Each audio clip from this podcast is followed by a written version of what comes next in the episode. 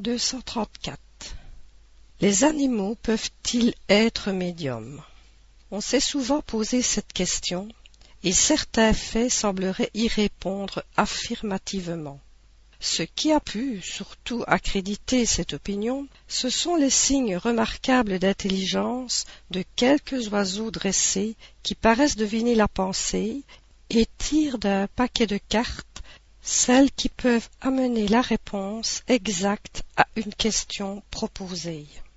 Nous avons observé ces expériences avec un soin tout particulier, et ce que nous avons le plus admiré, c'est l'art qu'il a fallu déployer pour l'instruction de ces oiseaux. On ne peut sans doute leur refuser une certaine dose d'intelligence relative, mais il faudrait convenir que, dans cette circonstance, leur perspicacité dépasserait de beaucoup celle de l'homme, car il n'est personne qui puisse se flatter de faire ce qu'ils font. Il faudrait même, pour certaines expériences, leur supposer un don de seconde vue supérieur à celui des somnambules les plus clairvoyants. En effet, on sait que la lucidité est essentiellement variable et qu'elle est sujette à de fréquentes intermittences, tandis que chez ces oiseaux elle serait permanente et fonctionnerait à point nommé avec une régularité et une précision que l'on ne voit chez aucun somnambule. En un mot, elle ne leur ferait jamais défaut. La plupart des expériences que nous avons vues sont de la nature de celles que font les prestidigitateurs, et ne pouvaient nous laisser de doute sur l'emploi de quelques-uns de leurs moyens, notamment celui des cartes forcées. L'art de la prestidigitation consiste à dissimuler ces moyens, sans quoi l'effet n'aurait plus de charme. Le phénomène, même réduit à cette proportion, n'en est pas moins intéressant et il reste toujours à admirer le talent de l'instructeur aussi bien que l'intelligence de l'élève, car la difficulté à vaincre est bien plus grande que si l'oiseau n'agissait qu'en vertu de ses propres facultés. Or, en faisant faire à celui-ci des choses qui dépassent la limite du possible pour l'intelligence humaine, c'est prouver par cela seul l'emploi d'un procédé secret. Il est d'ailleurs un fait constant, c'est que ces oiseaux n'arrivent à ce degré d'habileté qu'au bout d'un certain temps et à l'aide de soins particuliers et persévérants, ce qui ne serait point nécessaire si leur intelligence en faisait seule les frais. Il n'est pas plus extraordinaire de les dresser à tirer des cartes que de les habituer à répéter des airs ou des paroles. Il en a été de même quand la prestidigitation a voulu imiter la seconde vue on faisait faire au sujet beaucoup trop pour que l'illusion fût de longue durée. Dès la première fois que nous assistâmes à une séance de ce genre, nous n'y vîmes qu'une imitation très imparfaite du somnambulisme, révélant l'ignorance des conditions les plus essentielles de cette faculté. 235. Quoi qu'il en soit des expériences si déçues, la question principale n'en reste pas moins entière à un autre point de vue car de même que l'imitation du somnambulisme n'empêche pas la faculté d'exister, l'imitation de la médiumnité par le moyen des oiseaux ne prouverait rien contre la possibilité d'une faculté analogue chez eux ou chez d'autres animaux. Il s'agit donc de savoir si les animaux sont aptes, comme les hommes, à servir d'intermédiaires aux esprits pour leur communication intelligente. Il semble même assez logique de supposer qu'un être vivant, doué d'une certaine dose d'intelligence, soit plus propre à cet effet qu'un corps inerte, sans vitalité, comme une table par exemple. C'est pourtant ce qui n'a pas lieu. 236. La question de la médiumnité des animaux se trouve complètement résolue dans la dissertation suivante donnée par un esprit dont on a pu apprécier la profondeur et la sagacité par les citations que nous avons déjà eu l'occasion de faire. Pour bien saisir la valeur de sa démonstration, il est essentiel de se reporter à l'explication qu'il a donnée du rôle du médium dans les communications et que nous avons reproduite ci-dessus au numéro 225. Cette communication a été donnée à la suite d'une discussion qui avait eu lieu sur ce sujet dans la Société parisienne des études spirites. J'aborde aujourd'hui la question de la médianimité des animaux soulevés et soutenus par un de vos plus fervents adeptes. Il prétend en vertu de cet axiome, qui peut le plus, peut le moins, que nous pouvons médianimiser les oiseaux et les autres animaux et nous en servir dans nos communications avec l'espèce humaine. C'est ce que vous appelez en philosophie, ou plutôt en logique, purement et simplement un sophisme. Vous animez, dit-il, la matière inerte, c'est-à-dire une table, une chaise, un piano. A fortiori, devez-vous animer la matière déjà animée, et notamment des oiseaux. Eh bien, dans l'état normal du spiritisme, cela n'est pas, cela ne peut pas être. D'abord, convenons bien de nos faits. Qu'est-ce qu'un médium? C'est l'être, c'est l'individu qui sert de trait d'union aux esprits pour que ceux-ci puissent se communiquer avec facilité aux hommes. Esprit incarné. Par conséquent, sans médium, point de communication tangible, mentale, scriptive, physique, ni de quelque sorte que ce soit. Il est un principe qui, j'en suis sûr, est admis par tous les spirites, c'est que les semblables agissent avec leurs semblables et comme leurs semblables. Or, quels sont les semblables des esprits, sinon les esprits incarnés ou non? Faut-il vous le répéter sans cesse? Eh bien, je vous le répéterai encore. Votre périsprit et le nôtre sont puisés dans le même milieu, sont d'une nature identique, sont semblables. En un mot, ils possèdent une propriété d'assimilation plus ou moins développée, d'aimantation plus ou moins vigoureuse, qui nous permet, esprit et incarné, de nous mettre très promptement et très facilement en rapport. Enfin, ce qui appartient en propre au médium ce qui est de l'essence même de leur individualité, c'est une affinité spéciale et en même temps une force d'expansion particulière qui anéantissent en eux toute réfractibilité et établissent entre eux et nous une sorte de courant, une espèce de fusion qui facilite nos communications. C'est du reste cette réfractibilité de la matière qui s'oppose au développement de la médianimité chez la plupart de ceux qui ne sont pas médiums. Les hommes sont toujours portés à tout exagérer. Les uns, je ne parle pas ici des matérialistes, refusent une âme aux animaux, et d'autres veulent leur ordonner une, pour ainsi dire, pareille à la nôtre. Pourquoi vouloir ainsi confondre le perfectible avec l'imperfectible? Non, non, soyez-en convaincus, le feu qui anime les bêtes ne souffle qui les fait agir, mouvoir et parler en leur langage, n'a quant à présent aucune aptitude à se mêler, à s'unir, à se fondre avec le souffle divin. L'âme éthérée, l'esprit en un mot, qui anime l'être essentiellement perfectible, l'homme, ce roi de la création. Or, n'est-ce pas ce qui fait la supériorité de l'espèce humaine sur les autres espèces terrestres que cette condition essentielle de perfectibilité?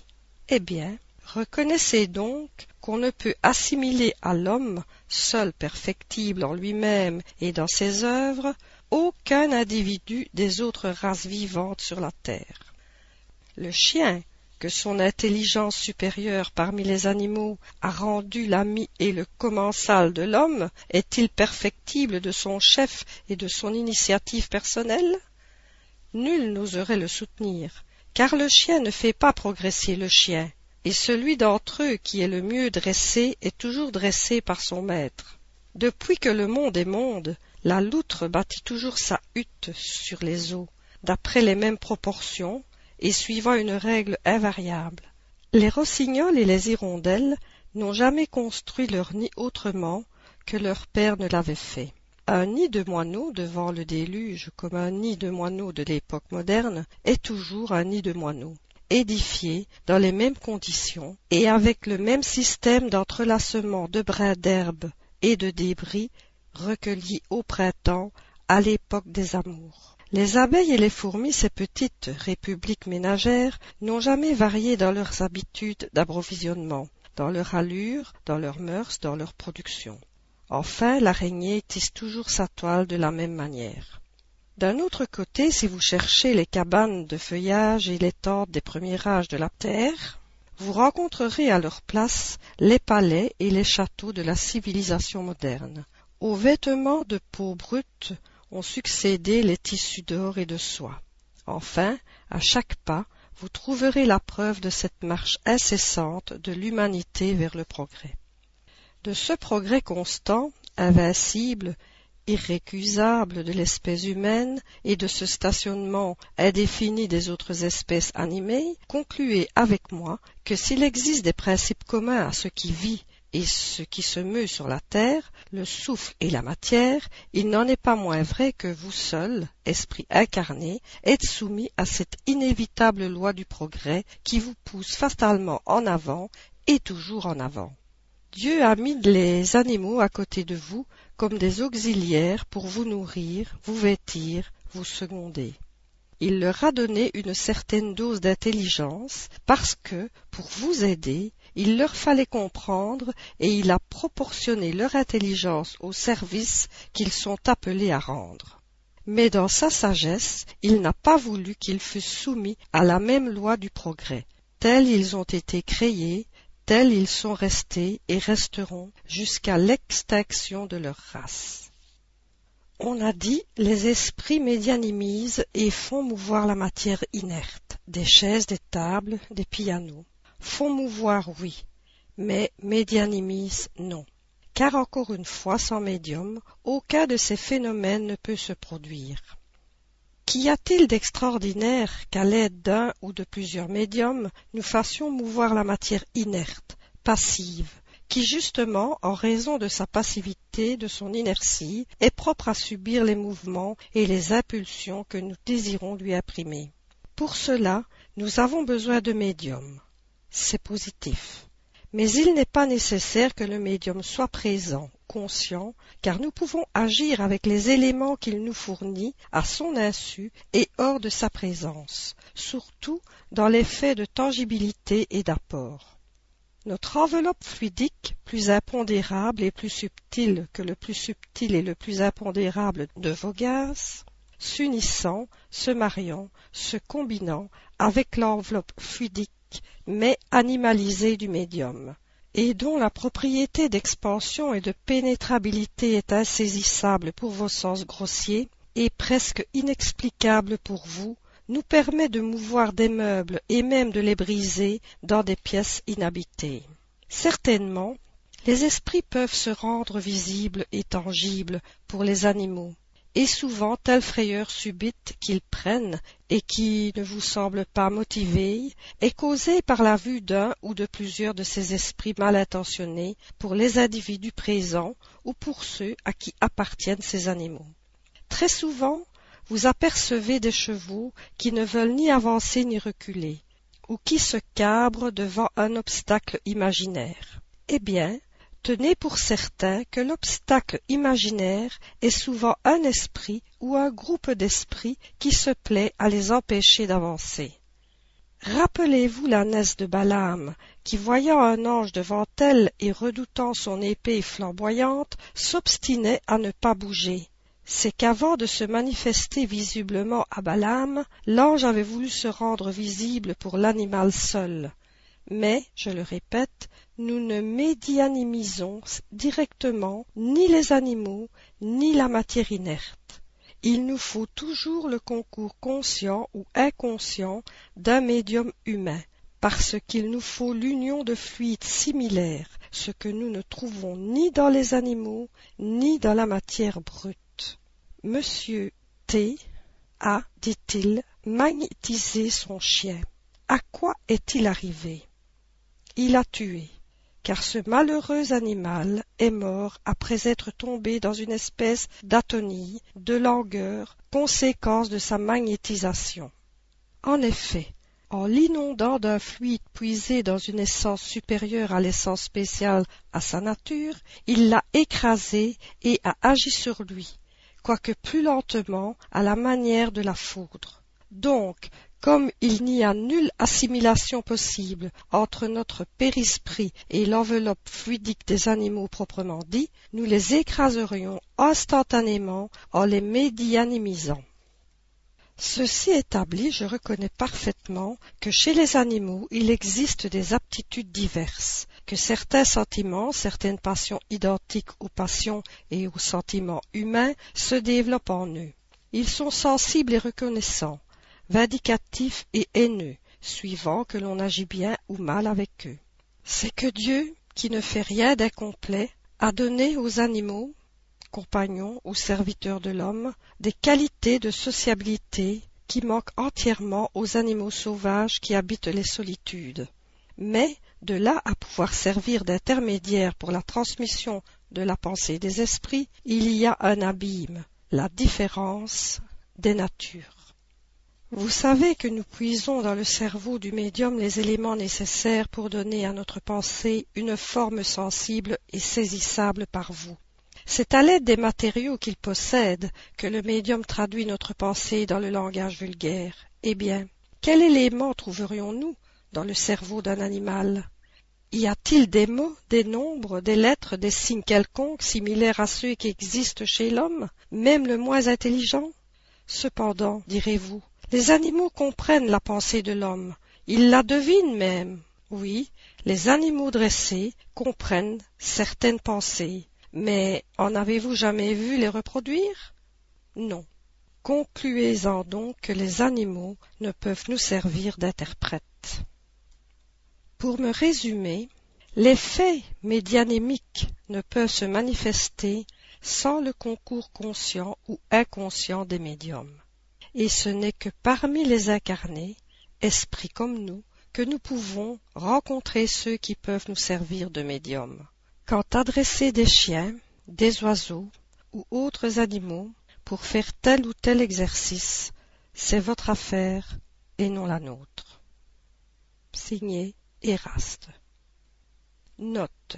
On trouvera dans la revue Spirit de septembre 1861 le détail d'un procédé employé par les dresseurs d'oiseaux savants pour leur faire tirer d'un paquet les cartes voulues.